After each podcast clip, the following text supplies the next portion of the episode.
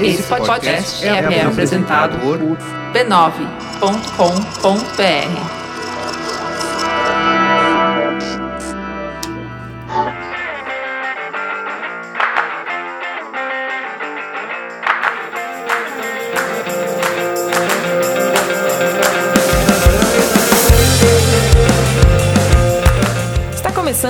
Spoilers Talk Show, o podcast do spoilers.tv.br, onde a gente conversa sobre cultura pop e televisão.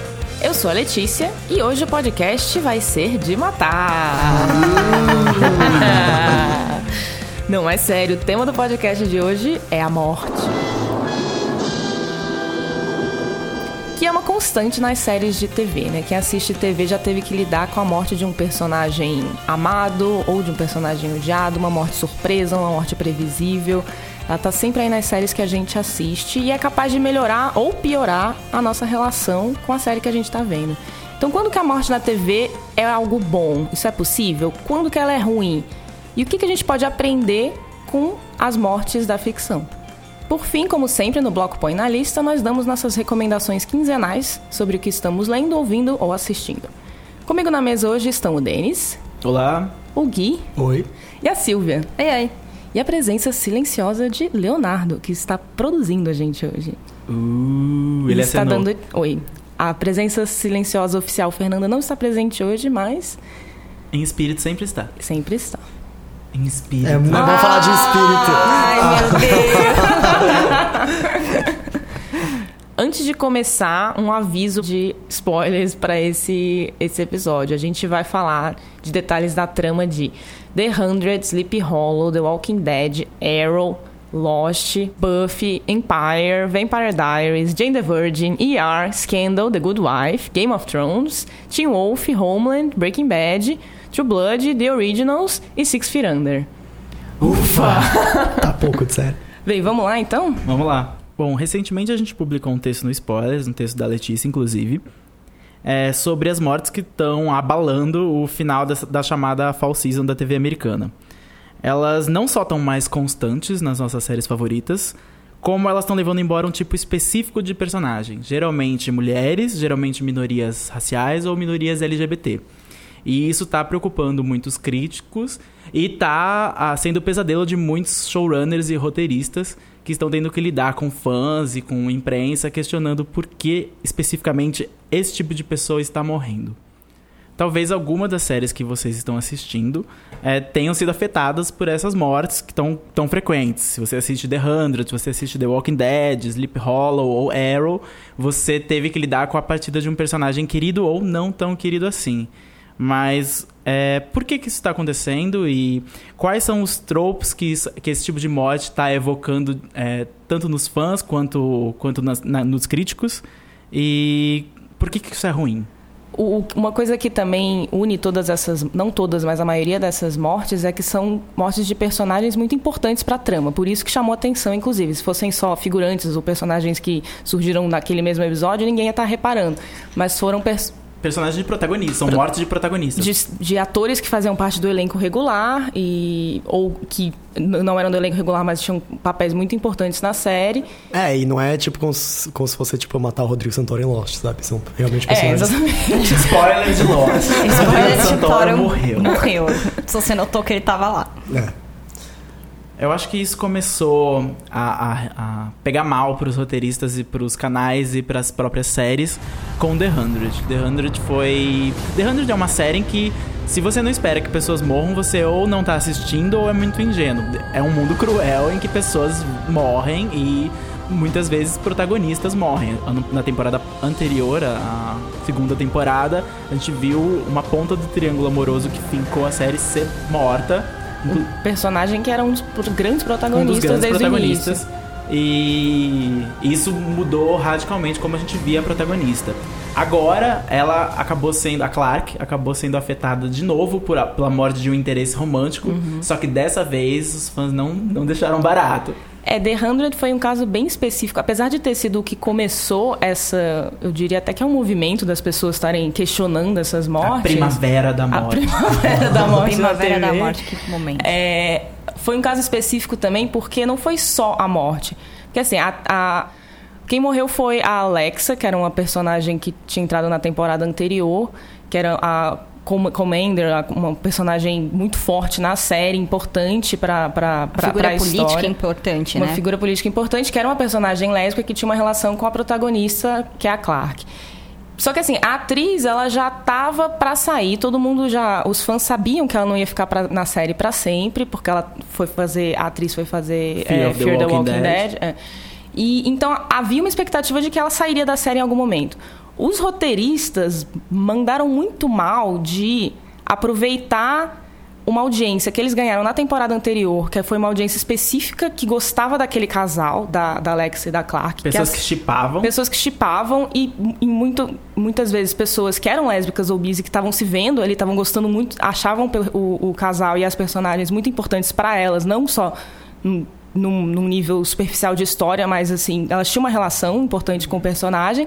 E os, os, os roteiristas nas redes sociais, conversando com os fãs, eles deram a entender que, não, que, que a série não ia matar a Alexa. Eles passaram muito tempo conversando, eles aproveitaram essa audiência que chegou por causa disso e tentaram manter essa audiência dizendo que não, não se preocupem, a gente não vai cair em tropes antigas. E eles anunciaram que a Alex estaria no final de temporada. Isso. Então parecia que a Alex tinha um passe livre de, de vida. Pra pelo menos ficar até o final da temporada. Então, eles provavelmente acharam que por fazer isso, eles estariam gerando uma morte mais chocante, que seria melhor pra série, que seria mais empolgante, mas foi um, um verdadeiro tiro no pé, assim. O, o pessoal se revoltou com razão, porque o, o- foi um caso de das pessoas se sentirem usadas, porque eles realmente, se você olhar a audiência de The Hunter, ela aumentou muito de uma temporada para outra, e foi por isso, foi muito por isso. E, e os roteiristas surfaram nessa onda. Então eles não podiam ter acabado a história de um jeito que era tão familiar pra. pra... Pra isso. Essa morte da Alexa, eu, eu confesso que, um, eu. Quando eu assisti o episódio, eu gostei. Eu achei o episódio muito bem feito. Eu gosto muito do, do escritor do episódio, que é o Javier é, Grillo Marxuar, que o, nome dele é complicado. Ele escrevia The Middleman, que é uma série que eu amo muito, e ele foi um dos roteiristas principais dos melhores episódios de Lost. Se você olhar Lost, ele tava lá a série inteira, ele era muito bom. Ele vai fazer o reboot de, de Xena também. Ah, ele vai fazer o reboot de Channel também. E ele escreveu esse episódio sozinho e foi um episódio que explicou mais ou menos qual era a função da Alexa, amarrou com o passado do, do mundo deles, que a gente não sabia mais ou menos o- qual é a tragédia que está acontecendo, então ele explicou qual era qual, o que foi a tragédia que afetou a Terra e destruiu a Terra. E ainda deu uma, deu uma direção pra trama, que ah, agora a gente aprendeu que a Alexa tinha uma inteligência artificial e que essa inteligência artificial é crucial pra derrotar a outra inteligência artificial. Ou seja, foi um episódio que avançou demais a trama com essa morte. Então, quando eu assisti pela primeira vez, eu gostei muito. Eu falei, nossa, que bom.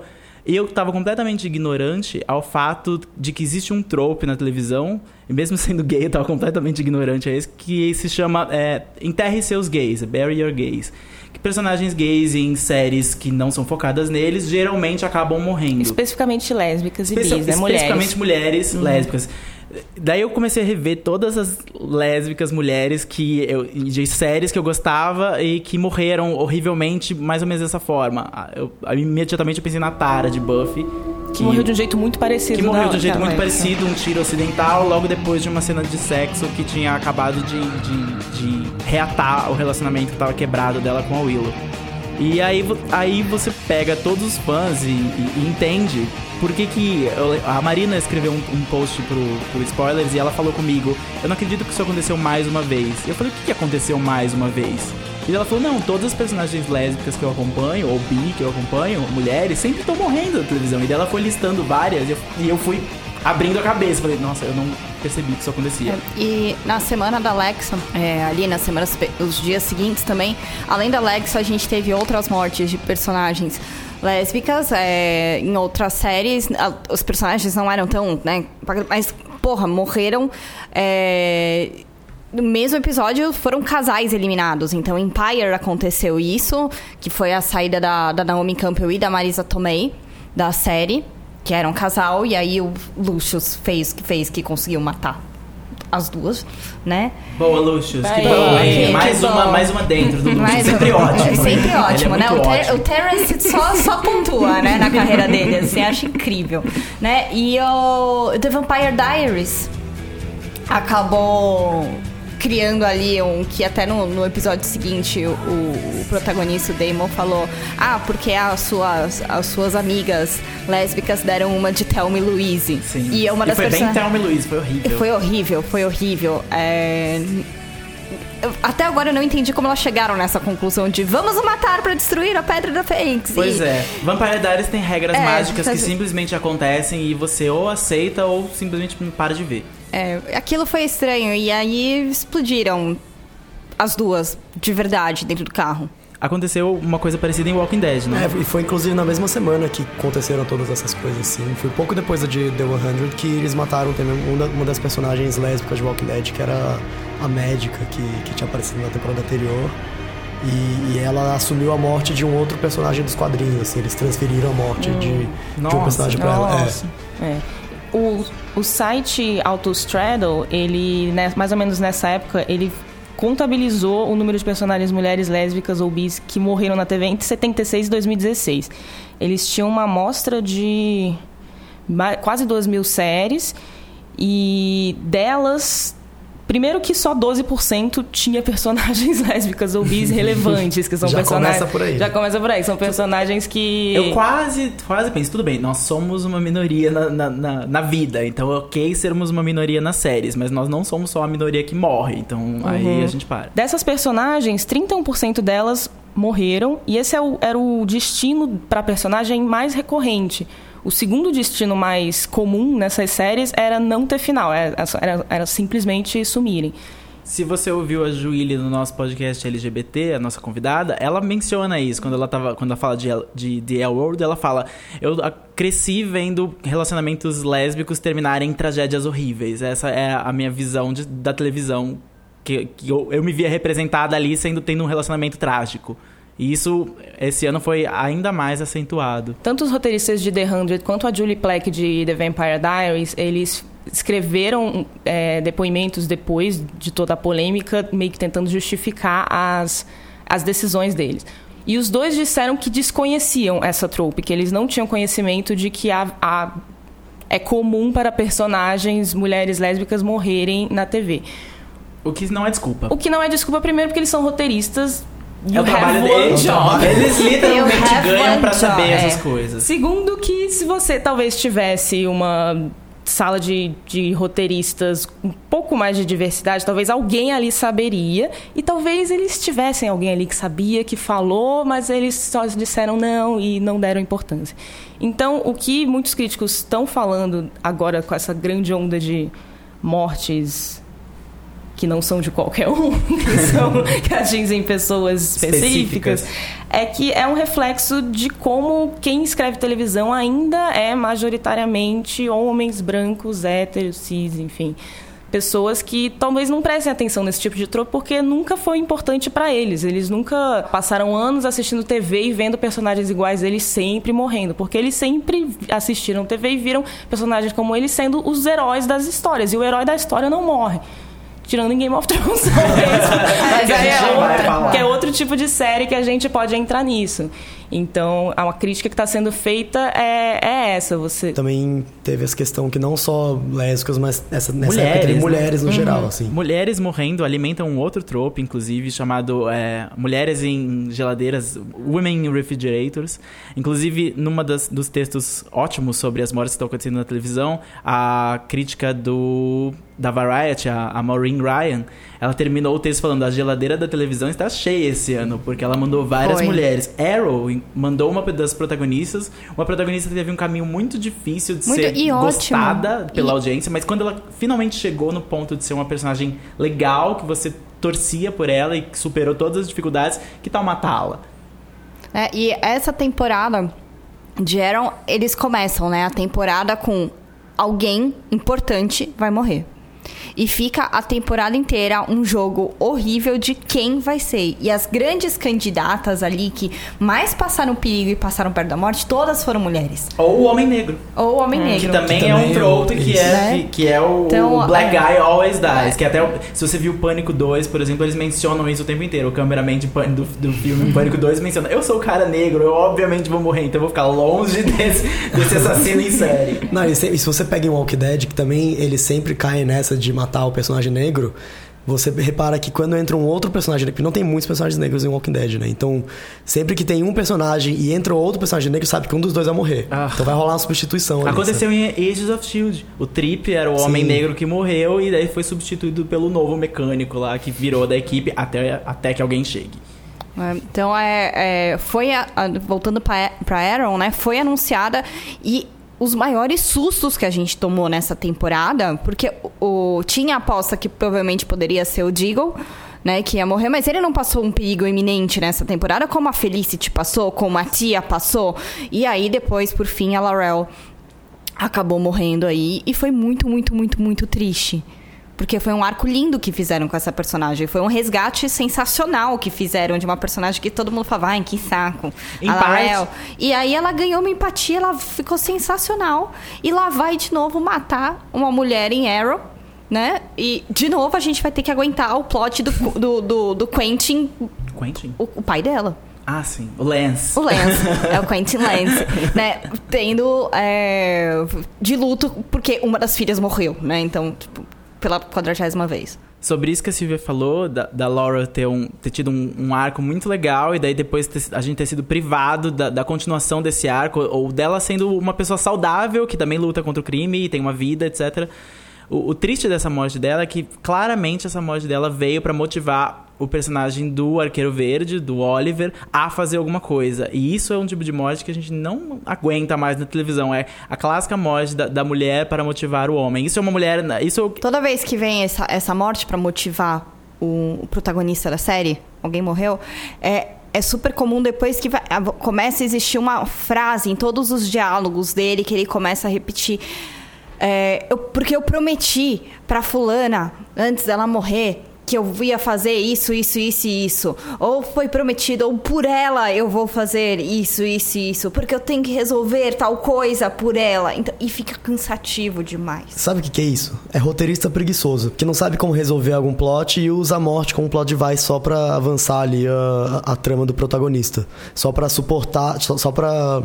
Só pra apoiar o, o- a, a trama dele e levantar de alguma forma. Então ele elimina personagens que não são importantes, fazendo aspas aqui, pra poder avançar com a trama. Que é o que acontece em Sleep Hollow essa temporada, né?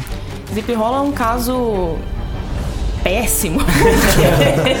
Inclusive, eu, Puta, ele eu- fez um combo breaker, né? Agora que eu pensei, né? Ele fez ele, ele morte pra motivar de mulher negra. Sim, e, e Sleep Hollow, inclusive citei no meu texto sobre morte, que foi antes da, da morte da, da Abby, que, que a gente pode falar agora, que era uma das protagonistas, inclusive no início, pra mim, ela era a protagonista da série, pra qualquer um que tava assistindo a primeira temporada ótima, ela era a, a, a protagonista, apesar do, do Ichabod ser co-protagonista com ela.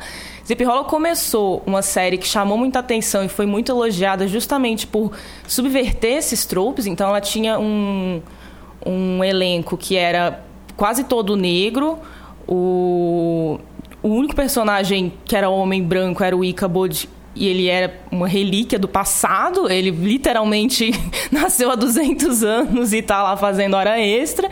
E aí, como, como a série tinha esse elenco principal é, quase todo negro, os- eles podiam fazer casting de personagens menores que apareciam só num episódio, ou que eram o vilão, ou que iam ser a vítima, eles acabavam, eles, eles faziam casting de atores brancos.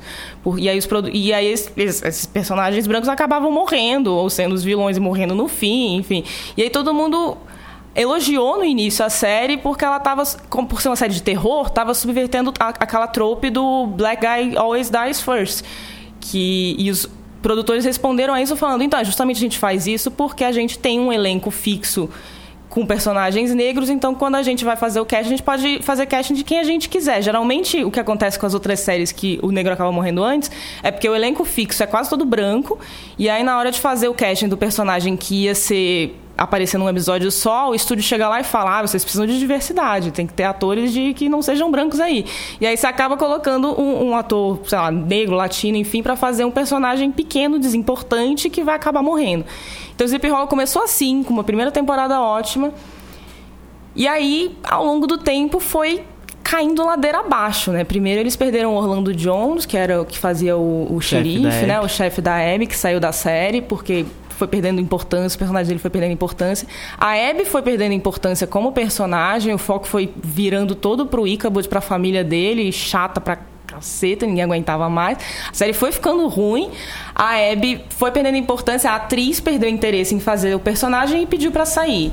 E aí eles acharam que seria uma ótima ideia matar a personagem dela para ser uma grande motivação pro Icaro na próxima potencial temporada que ainda não foi renovada e eu espero que seja cancelada. Os fãs, enquanto estavam assistindo o último episódio, ninguém sabia que a, que a Nicole Berry, que é a atriz que faz a Abby, tinha pedido para sair ou que a Abby ia morrer. Eles estavam, enquanto assistiam o episódio, tweetando com a hashtag Renove Sleep Hollow, Renew Sleep Hollow. Quando a Abby morreu, eles pararam de twittar isso e começaram a twittar Cancele Sleep Hollow. Os próprios fãs da série pediram para a série ser cancelada.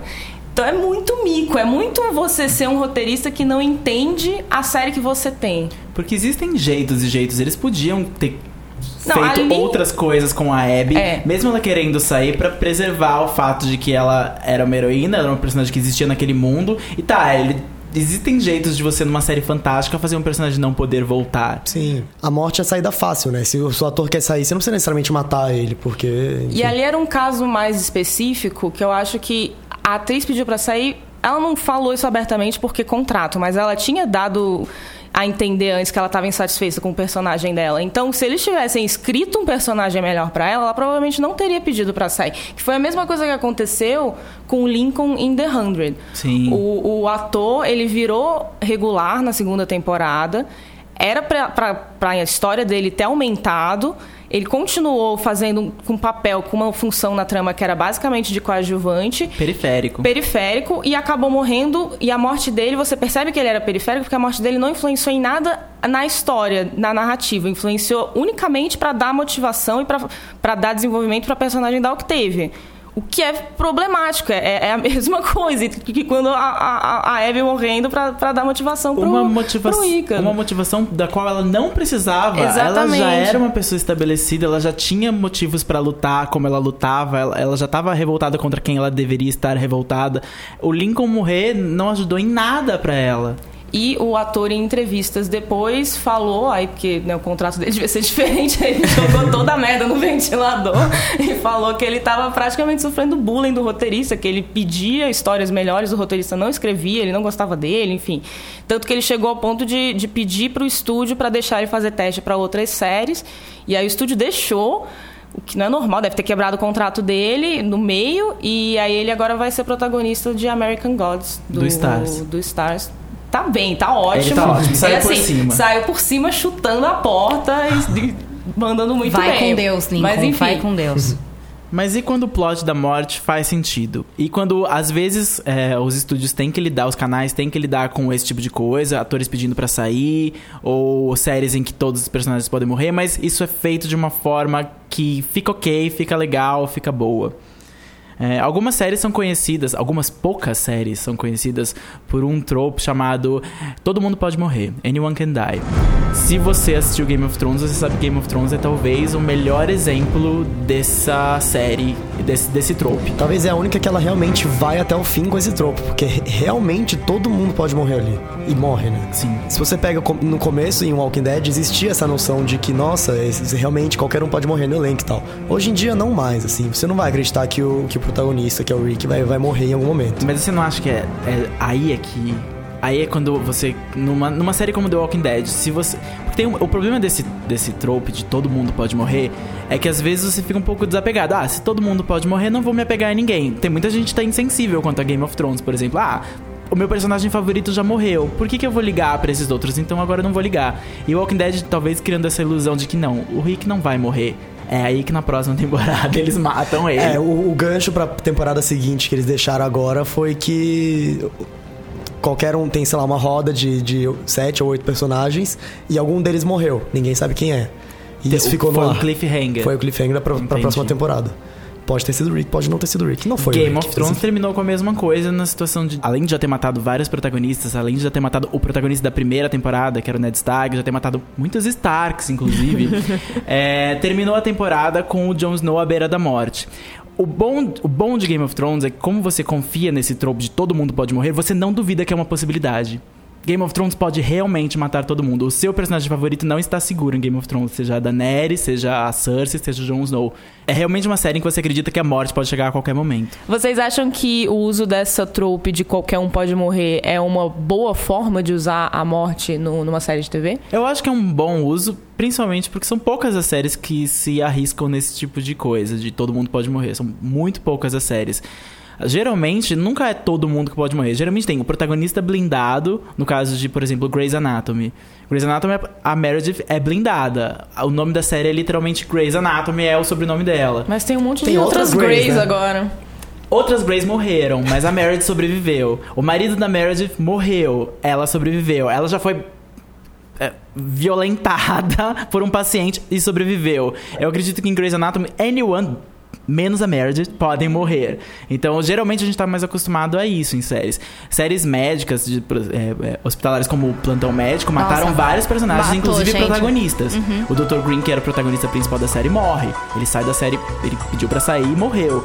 Mas é, quando uma série faz isso, ela imediatamente leva a outra pessoa a protagonista e, e blinda ela por um tempo. Então quem assumiu a série depois que foi o Dr. Kovac, no lugar do George Clooney, no lugar do, do, do Dr. Green, ficou vivo até o final. Kobe quase morreu na África. Porque quem nunca? Porque quem nunca, foi ser médico sem fronteira e ficou desaparecido. O Carter. O Carter Viveu. Sobreviveu ao filho, sobreviveu a namoradas. sobreviveu ao ataque lá que matou a Lucy. Sim. E seguiu. Então a gente é acostumado. Existem inúmeras séries que blindam as pessoas. Scandal Scandal blinda a Olivia. blinda a Olivia e agora põe a Olivia também como instrumento aí. Pessoa que opera e orquestra mortes. Ela não só é blindada da morte, como agora ela mata. Agora ela mata. Agora a Olivia tem licença para matar. Ou não. Depende. só se tiver uma cadeira de ferro perto.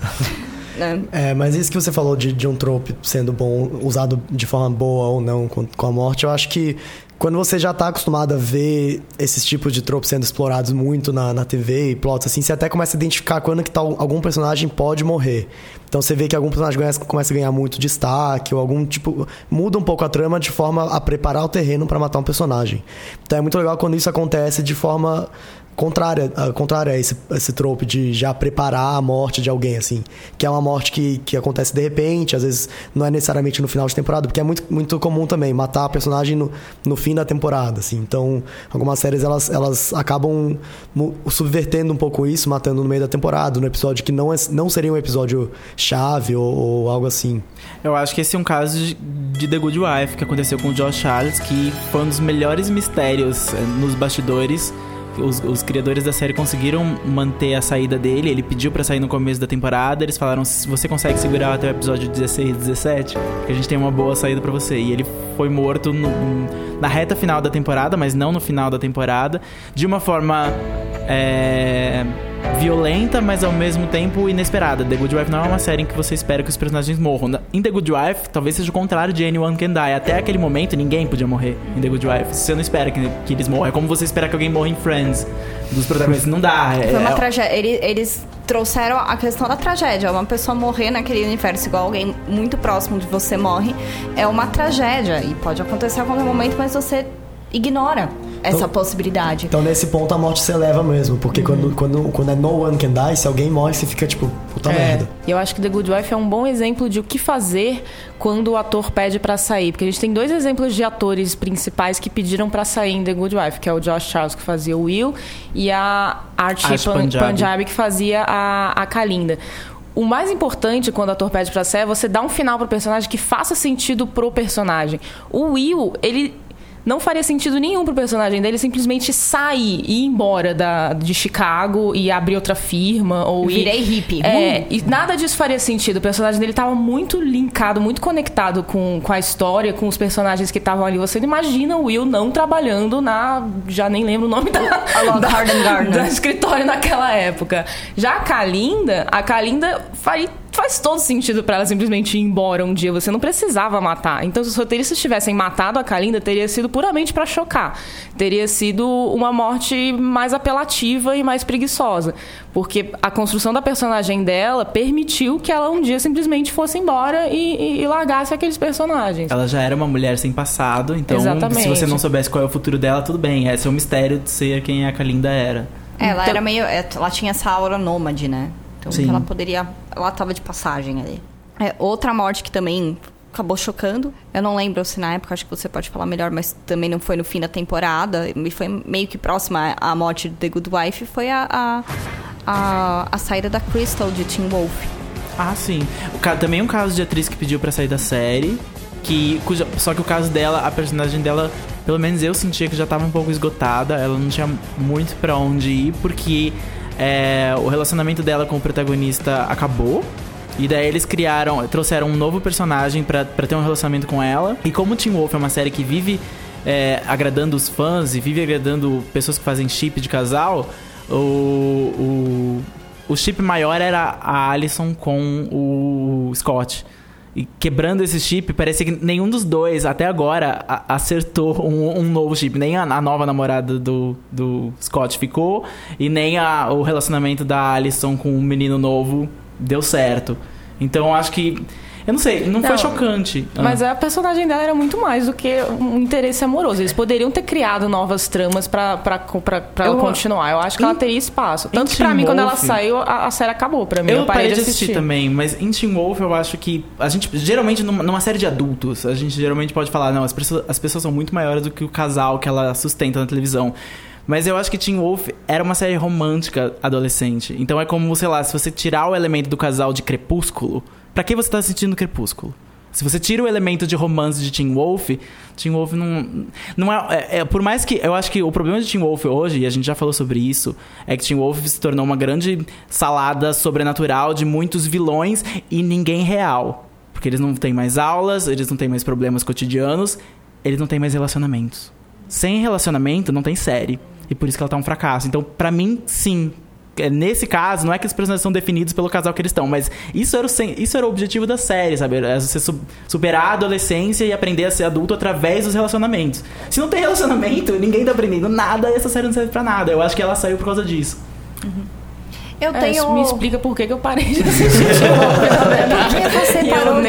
é, por que você parou de ouvir Teen Wolf? Denis acabou de explicar. Você, nem você Ou sabia. talvez você continue assistindo e não, sabe, não tá gostando e não sabe por quê. É. Talvez seja isso. É. Falando de, de mortes aí, é, de saídas de personagem e terminar um, um- mortes que separaram casais, etc. Que eu- quando a gente estava montando a pauta, eu até anotei em algum dos tópicos aqui uma morte que foi significativa para a série.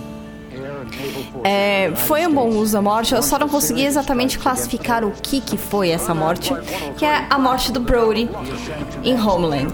Ela foi muitas coisas. Ela foi fez muitas coisas. coisas. Você não conseguiu classificar por causa, porque ela se encaixa em muitas coisas. Ela, É- se- ela foi muitas coisas. Ela foi muito. Ela foi o motivo do reboot da série. Sim. Ela não foi uma motivação pra Carrie até o momento. Ela não foi uma motivação, mas ela, ela eliminou um, um plot que não tava indo pra lugar nenhum. Nossa, Deus do céu. Lembra dele na, na América Latina, sei lá, onde ele Gente, na, na Venezuela. Era Venezuela. em whatever, né? Em, em heroína. O problema é que a morte do Brody, ela já devia ter acontecido há muito tempo, assim. Então, eu acho que o plot dele deveria ter acontecido na primeira temporada, no máximo na segunda ali, e acabasse. E muita gente até assistia meio que em dúvida se o protagonista era a Carrie, o protagonista era o Brody, achava que o protagonista seria o relacionamento dos dois. Então acontecia muito isso. A partir do momento que eles tiraram o Brody e mostraram, não, é a Carrie, a série é sobre a Carrie. Graças a Deus. E Graças a sempre Deus. foi sobre a Carrie, porque a Carrie é uma personagem muito mais interessante, muito melhor do que o Brody, enfim. E tanto que depois que ele sai, que, que tem o reboot na quarta temporada, a série, ela fica muito boa. Assim, ela... A, a Homeland, qua- eh, com a saída do Brody, o Homeland quase é, chegou uma coisa muito próxima de uma antologia, né? Ca- Carrie, Sol e Queen É lutando por um mundo melhor. Yay! Agora na Alemanha, depois em Agora Nova Nova York, York. quem sabe pra onde vai? Pro Showtime vai pra sempre. É, então, no passado, no futuro, Eu quem acho sabe? que isso é uma questão do canal também. A, o, o casal, o Carrie e Brody, fez muito sucesso com a audiência, pra bem ou pra mal. Você podia ou odiar eles muito, que era o meu caso, ou você podia gostar deles e achar que a, que a trama de amantes dele funcionava. Então, talvez os criadores da série, mais os produtores do canal, mais as pessoas falarem, falaram: a gente tem dois atores muito bons, que é o Damon Lewis e a, e a Claire Danes, vamos manter eles, vamos manter eles até esgotar. E aí entrou nesse critério que a gente fala: quando a morte é boa, porque ela esgotou um personagem. O Brody é um personagem esgotado. Não tinha mais pra onde ir com a família dele, não tinha mais para ir com, não tinha mais para onde ir com a Carrie. Lembra da família, família do Brody, dele, gente? que ele existiu. Nossa. É, mas outra, outra, outra série que, que também usou essa questão de aproveitar um ator que eles já tinham planejado matar anteriormente, que, mas que eles estenderam isso, foi Breaking Bad. Que não é todo mundo que sabe, eu acho, mas que o personagem do Aaron Paul, que é o Jesse, ele era pra ter morrido no final da primeira temporada. Só que eles gostaram tanto da dinâmica dele com o, com o Walter White da- ao longo da primeira temporada que eles estenderam o personagem e virou quase que, quase que a, a âncora da, da, da série, assim, sabe? Ele é um personagem muito importante. E você não vê Breaking Bad hoje em dia sem ter o Aaron Paul, sabe? Até porque a série, ao mesmo tempo, foi sobre a queda do Walt, foi sobre o crescimento do personagem dele. Crescimento Sim. por tragédias, mas crescimento. Sim. Uma coisa que eu gosto de, de tropes de morte é quando a morte não significa absolutamente nada pra série. Eu amo esse trope. Ela é uma amo. porta giratória maravilhosa. Geralmente o personagem morre, geralmente o personagem volta. Arrow, a minha esperança com Arrow, da Laurel ter morrido, e eu tô fazendo aspas quando ela morreu, é que. Ah, ela vai voltar, porque a irmã dela morreu e voltou, e a irmã dela era a melhor personagem. Morreu e voltou e ganhou a própria série, sabe? Então, tem séries em que você simplesmente não se importa com a morte. Principalmente porque ou ela é uma telenovela, ou ela é uma série de fantasia, como Supernatural, em que a Cris, se, ela- se a Cris estivesse aqui, ela ia estar falando: Em Supernatural, aqueles irmãos já foram pro Eles inferno. morrem todo episódio. Todo episódio, eles, toda temporada termina com um morto ou no É. inferno e eles voltam. Mas isso é ao mesmo tempo bom, mas é ao mesmo tempo barato, porque você não se importa muito com o que acontece É. com eles. Não mesmo. É, é, é um dos meus tropes favoritos. Eu adoro essa, essa ideia de porta giratória, até porque eu tenho um fraco enorme por séries de vampiros que Ah. tendem a ser uma hot mess. Né? Então, assim, desde True Blood, The Vampire Diaries, The Originals. é, Vampire Diaries é horrível nisso, né? não, gente, Porque Vampire Diaries, a Silvia lembra porque ela viu recentemente. Quando começou, em Vampire Diaries, quando alguém morria, morria. Morria. Ela tava morta. E você ficava, meu Deus, ele eles mataram um, um- um do elenco fixo. Eles realmente mataram. Mas em algum momento eles se apaixonaram tanto pelos personagens que agora ninguém morre. ninguém morre. A Bonnie já morreu duas vezes. E Gente, nessa... A Bonnie, ela morreu e morreu morta. É, ela, ela foi, ela foi a morte. Lembra? Ela foi a morte. A Não, ela, Bonnie ela foi teve a uma morte. morteception. Ah. Ela teve. E a- eu adorei que nessa temporada ela tá pra morrer de novo. E ela vira pra um dos personagens tá tentando salvar a vida dela. Ela fala: Eu já fiz isso duas vezes. É. E a atriz pediu pra sair agora. Então eu imagino que agora ela vai. Agora vai, agora vai. Mas é, esse conceito da porta giratória. Então, e é interessante quando a, a, a série tem essa coisa do, do, do imortal. Né? Seja imortal porque é justificado realmente aquela pessoa invencível ela não morre, ou é imortal porque, sei lá, o roteirista traz de volta. Como enfim. diria Sandy, o que, é imortal Tá, não morre, no final. né? É, é interessante quando acontece uma morte de verdade nesses Ah, sim. nessas séries. Então, assim, é... True Blood, a morte da avó da Suki É a única morte que é a aconteceu. única morte que aconteceu e a que realmente importa e que mudou todo o... o- Ela não volta. Ela não E volta. ela é uma presença que assombra ela. que assombra a Suki, né? A The Vampire Diaries, a gente teve a morte da mãe da Caroline. Que morreu de câncer. morreu de câncer. Não foi uma coisa Não- sobrenatural. Não houve como salvar aquela mulher. Não teve sangue de vampiro, não teve sangue de híbrido. O que foi horrível, porque tecnicamente sangue de vampiro salvaria eles. Salvaria. tudo. Mas tudo bem. A magia em The Vampire Diaries é uma coisa que você não questiona. Não questiona jamais, né? E The Originals agora, eles perderam finalmente um irmão. Que já tinha morrido. Que já tinha morrido duas vezes. Sim, exatamente. Né, Então, porque- possivelmente eles vão voltar, ele vai voltar em algum outro momento. Né? Não, mas eu, eu tô achando família. que três é o número dessa, dessa franquia. Nessa franquia eu acho que três é o número. Se a Bonnie vai no terceiro, o Finn vai no terceiro. Então, É, é, São as únicas séries em que a gente pode ver alguém morrer e a gente pode se divertir com isso, porque a gente não sofre. Isso é muito bom, isso é um alívio. Porque um a morte alívio. na vida, a gente sabe que a morte na vida é irreversível. Então é bom, é, por mais que você tire sarro de uma série que, ah, ela matou, mas ele volta semana que vem, é tão bom ver um mundo em que isso é possível. é possível, é, é gostoso, né? Até Teen Wolf, querendo ou não, a Crystal reapareceu, na verdade, como uma antepassada, num flashback de uma A atriz, antepassada. né, a atriz voltou. apareceu, a Crystal voltou. Quando eles querem, eles conseguem. Eles conseguem, né? Então, assim, é, eles não deixam você ter exatamente tantas saudades, assim. Acho que uma coisa que a gente não falou também até agora é que é quando a morte é realmente a temática principal da série. Que é o caso de, de, por exemplo, todas as séries do Brian Fuller. que- Ele, ele é bem obcecado com Ele morte, o Brian, morte. né? Tirando Wonder Falls, todas as outras séries dele ou são sobre a morte, ou são sobre personagens que, que lidam com a morte, ou personagens que matam. É, Dead Like Me era sobre a morte, literalmente os personagens eram a morte. Pushing Daisies é uma série sobre romance que é, é- é sempre assombrado pela morte, porque o poder do, do personagem principal é tocar em outra pessoa e quando ele toca, ele. Quando, não, quando ele toca uma pessoa, ela traz ele- ela de volta da morte, mas se ele toca de novo, a, a pessoa morre. Então era, era, era muito freudiano. É, ele sempre subverte essa questão da morte. E Hannibal. E Hannibal, que, enfim, morte, né? E a próxima série dele, que é sobre deuses americanos que, que também estão a- além da vida e da morte. É, Onde você encontrará o Lincoln de The Hunt, daquele papo todo que a gente contou anteriormente. Mas acho que o que, o que é fascinante nas séries do Brian Fuller e séries sobre morte é que é um, é um tema difícil que ele geralmente, tirando Hannibal, ele geralmente trata com leveza e com comédia. Então é, é sempre uma comédia de humor negro. E, e eu acho que, pensando até em Hannibal também, é sempre uma, ele sempre usa muito a estética, é muito estilizado, assim. Então toda, toda a série dele tem essa preocupação com mostrar algum, a morte de um jeito visual diferente. assim, Bonito. sabe? bonito. Ele fez até o piloto da família Monstro, que é bem macabro, né? Tipo, o vô é um vampiro, são todos monstros e começa com o pai sendo. O, é- ele é o monstro Frankenstein ressuscitado. É a primeira cena, literalmente, ele é ressuscitado com o sol no computador Mac ligando. e ele levando do caixão e, tipo, está pronto para sair. É. E acho que a série máxima sobre a morte, que falava sobre a morte de todos os episódios, que começa e termina. Começa com um personagem morrendo todos os episódios, era Six Feet Under. A melhor série da HBO, provavelmente. Que não só discutiu a morte, como encerrou fazendo uma coisa que nenhuma série jamais fez. Ela nos deu o destino final de todos os seus personagens. É o último episódio termina com a gente sabe exatamente o que vai acontecer na vida deles e a gente sabe exatamente como todos eles vão morrer. A mãe, os irmãos, o cara que trabalhava com eles. Vamos fazer uma rodada de shots agora?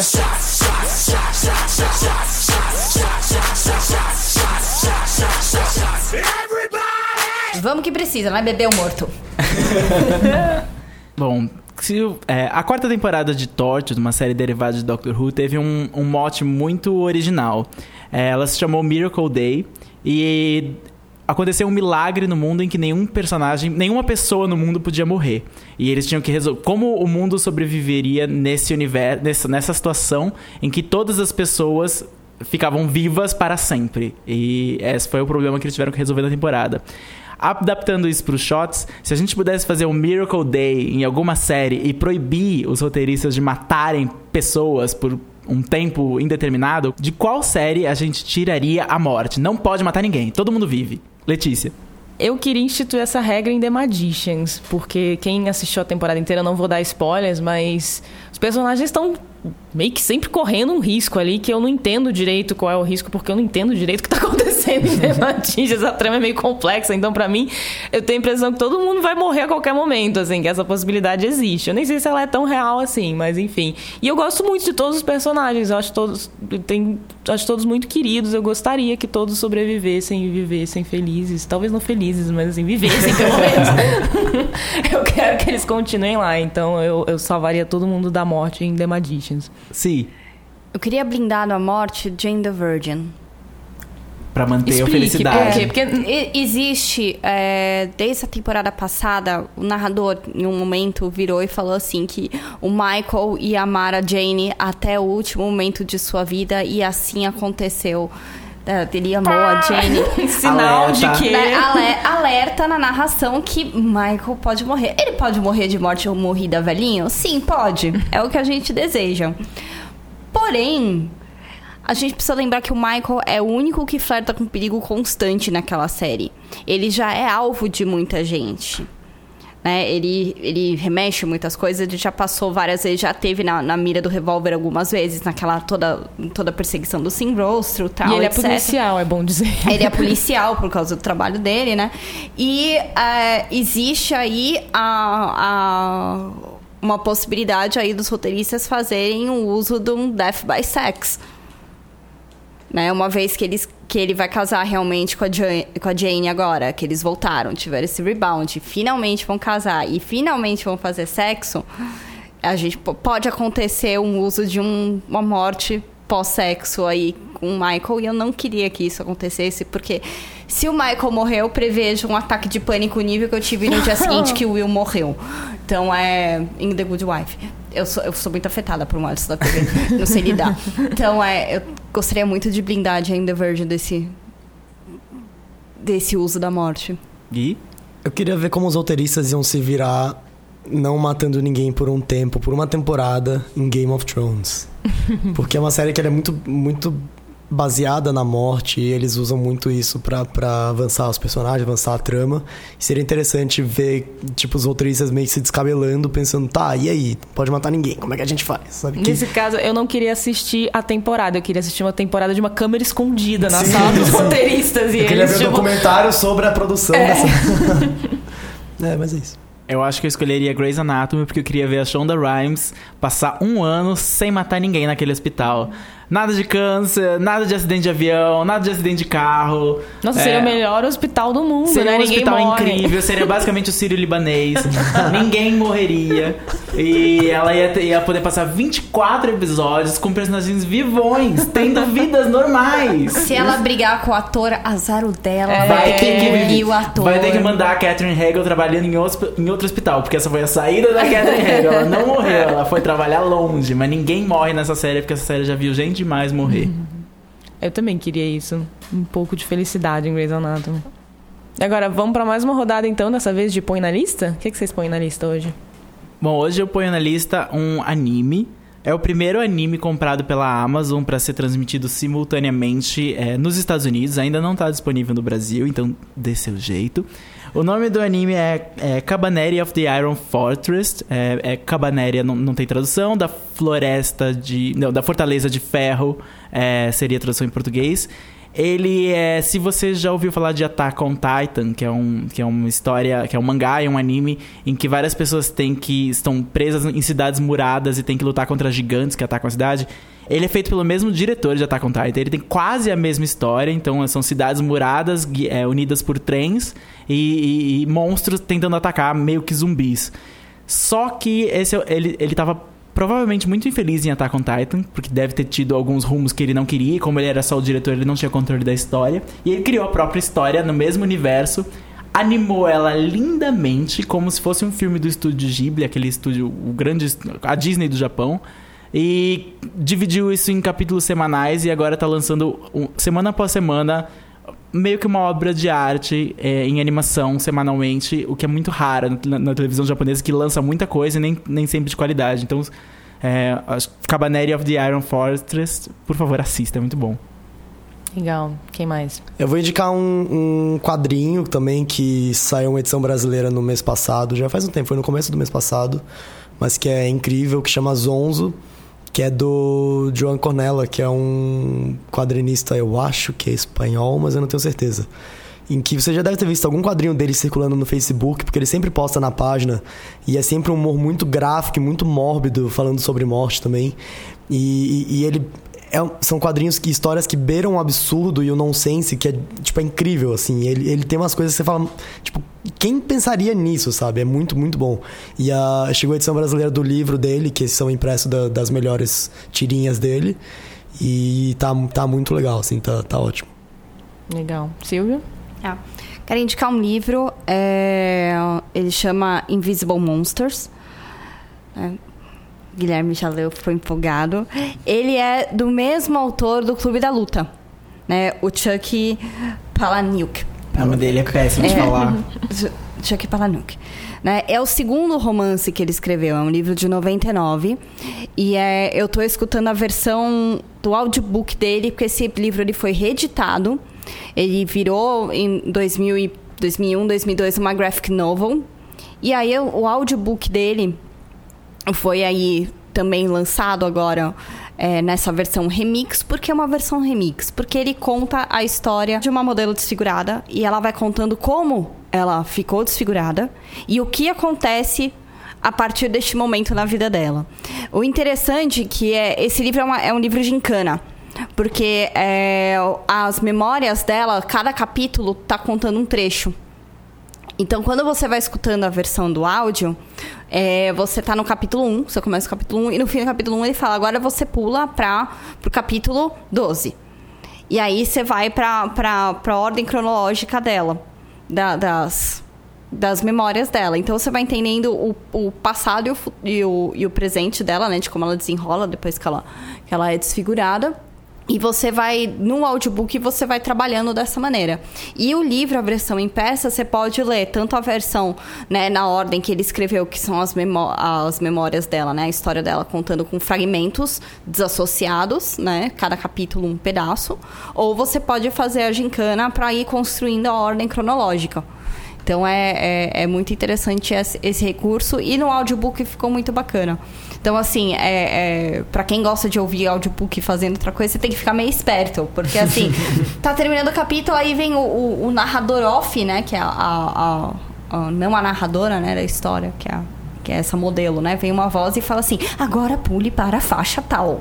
Aí você tem que catar o celular correndo e pular a faixa tal, mas é, é bem bacana, assim, essa dinâmica e a história é muito interessante. É um thriller muito legal. Muito legal, eu recomendo. Põe na lista aí Invisible Monsters Remix.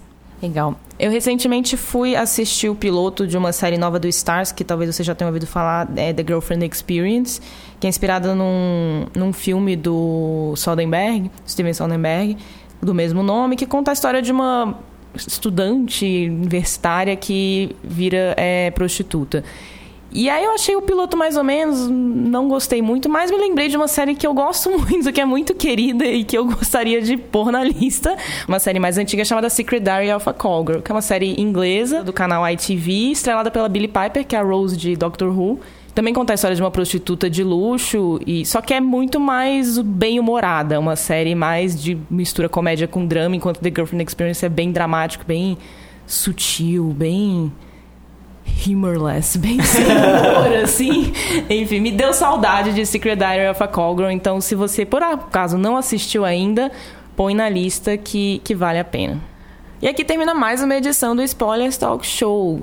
Dê uma entradinha lá no, no- no- na nossa página no Patreon, www.patreon.com.br spoilerstv, onde você pode contribuir mensalmente com um dinheirinho aí para nos ajudar a, a manter o podcast, a fazer mais podcasts, fazer vídeos, fazer mais coisas e ganhar recompensas que você pode ver entrando lá. Muito obrigada por ouvir, muito obrigada aos nossos patronos, o pessoal que já ajuda todo mês. Um beijo a todos, muito amor. Nos vemos no, no nosso grupo especial, grupo VIP, onde a gente conversa lá no, no Facebook. É uma das recompensas que você pode receber entrando no Ah! Patreon. Você pode continuar seguindo spoilers no www.spoilers.tv.br, nosso site, onde tem outros posts além do podcast. Segue a gente no Twitter no arroba spoilerstvbr, entra lá na iTunes Store. Esse podcast foi editado pela Fernandes Groglia, a imagem de destaque é do Thales Rodrigues. Muito obrigada, B9, pelo espaço cedido e por ser a casa do Spoilers Talk Show na internet. E até a próxima! Tchau! Tchau. Tchau! Não morram.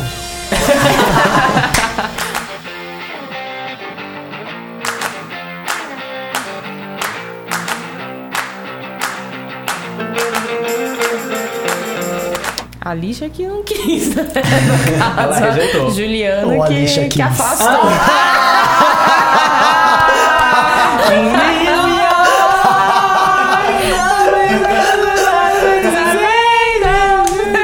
Não, na verdade, a, a, a Alicia Keys pegou Jamal em Empire. A lixa Você que quer- pegou o Jamal em Você quer puxar Brian Fuller só pra falar de série sobre morte? Você fala um pouco Puxa, de... Burn, fui. Vem cá, Brian Fuller, Vem pode cá, Brian entrar. Fuller.